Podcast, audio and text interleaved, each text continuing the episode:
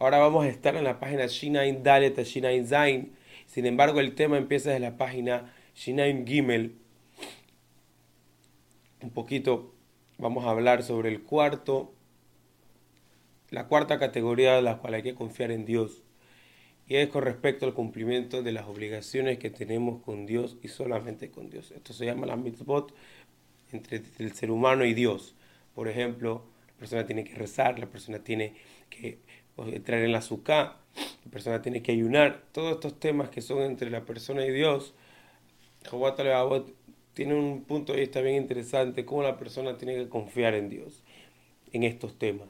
Y él dice que toda acción de toda mitzvah, toda acción de mitzvah que la persona tiene que hacer, o cualquier abstención de un pecado que la persona tiene que hacer, está compuesta de tres cosas. Que la persona en su corazón tenga cierto esté dispuesto a hacerla, que después la persona tenga la decisión concreta de hacerla y tercero, que haga la acción. Dice Jobot que la persona no puede confiar en, en Dios en las primeras dos partes de una mitzvah. Quiere decir, en, la, en, en decir, bueno, yo voy a confiar en Dios de que Él ponga en mí el juicio correcto si tengo o no tengo que cumplir una mitzvah. Dice que eso es un error muy grande. La persona no puede estar esperando y confiando en Dios de que Dios va a hacer por él el que tome la decisión de cumplir la mitzvot. Sin embargo, en la tercera parte del cumplimiento de la mitzvot, que es sacar la acción, ponerse el tefilín o el lulav, usar el lulav o la azúcar, ahí dice el Jobot Alevabot, que eso ya depende de Dios. Ahí hay que confiar en Dios en respecto con las mitzvot. Pero no en la toma de decisiones. Y el Jobot dice, trae dos razones por qué es así. Dice el Jobot que cuando la persona tiene que esforzarse en buscar su sustento o cualquier cosa que hablamos anteriormente, y la persona tiene que confiar en Dios, ya que la persona no sabe, no sabe cuál es el medio correcto, no sabe cuál es el, el negocio que tiene que hacer, no sabe qué es lo mejor para él. Entonces cuando hay incertidumbre ahí la persona tiene que confiar en Dios. Sin embargo, cuando no hay incertidumbre, ya Dios reveló su voluntad por medio de lo que está escrito en la Torah y de las mitzvot que la persona tiene que cumplir. Ahí no hay que confiar en Dios ahora que Dios me dé a mí el juicio correcto para poder decidir si tengo o no tengo que cumplir las mitzvot.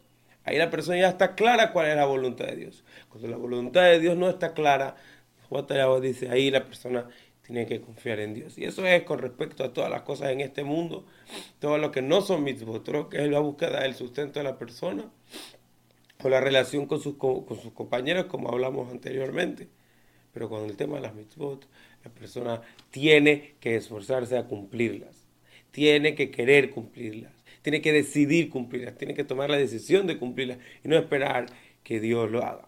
Y otra razón que trae el Jobot Alevabot es que en el otra razón por la cual hay que decidir cumplir las mitzvot y no esperar que Dios sea el que tome la decisión por ti y confiar y ser seguro en Dios que esto va a estar bien, sino porque, dice Jobat voz porque cuando una persona va a esforzarse en la búsqueda de su sustento, o la búsqueda de cualquier cosa en este mundo, no sabe si en vez, no, no es que no sabe, quizás a veces cuando él busca un medio y piensa que ese es el medio que lo va a llevar al éxito, quizás al final sale que ese medio fue lo que lo trajo a su perdición. Por ejemplo, la riqueza. La persona piensa que si la persona trabaja vendiendo naranjas, se va a hacer millonario. Al final del día, quizás meterse en el negocio de la naranja lo hizo quebrar. Y a veces es contrario, la persona puede pensar que otro tipo de negocio es lo que lo va a llevar a la quiebra, al final lo lleva al éxito. Así que no sabemos en, en, en, en este mundo, en temas de, sustento, no sabemos cuáles van a ser los resultados de nuestro esfuerzo. Sin embargo, con el tema de las mitzvot y de los pecados, sabemos que siempre que la persona hace algo bueno, hace una mitzvah, siempre el resultado va a ser bueno sea en este mundo o en el mundo venidero. Y cuando la persona va a hacer un pecado, sabemos que el resultado es incambiablemente malo. Por lo tanto, la persona, nosotros, dice el Jobat la voz, que nosotros tenemos que decidir si hacer la mitzvah o no hacer la mitzvah. Pero en otra cosa, cuando la persona no sabe cuál va a ser el resultado, si va a ser bueno o malo, ahí la persona no tiene que esforzarse hasta el final, sino que confiar en Dios también.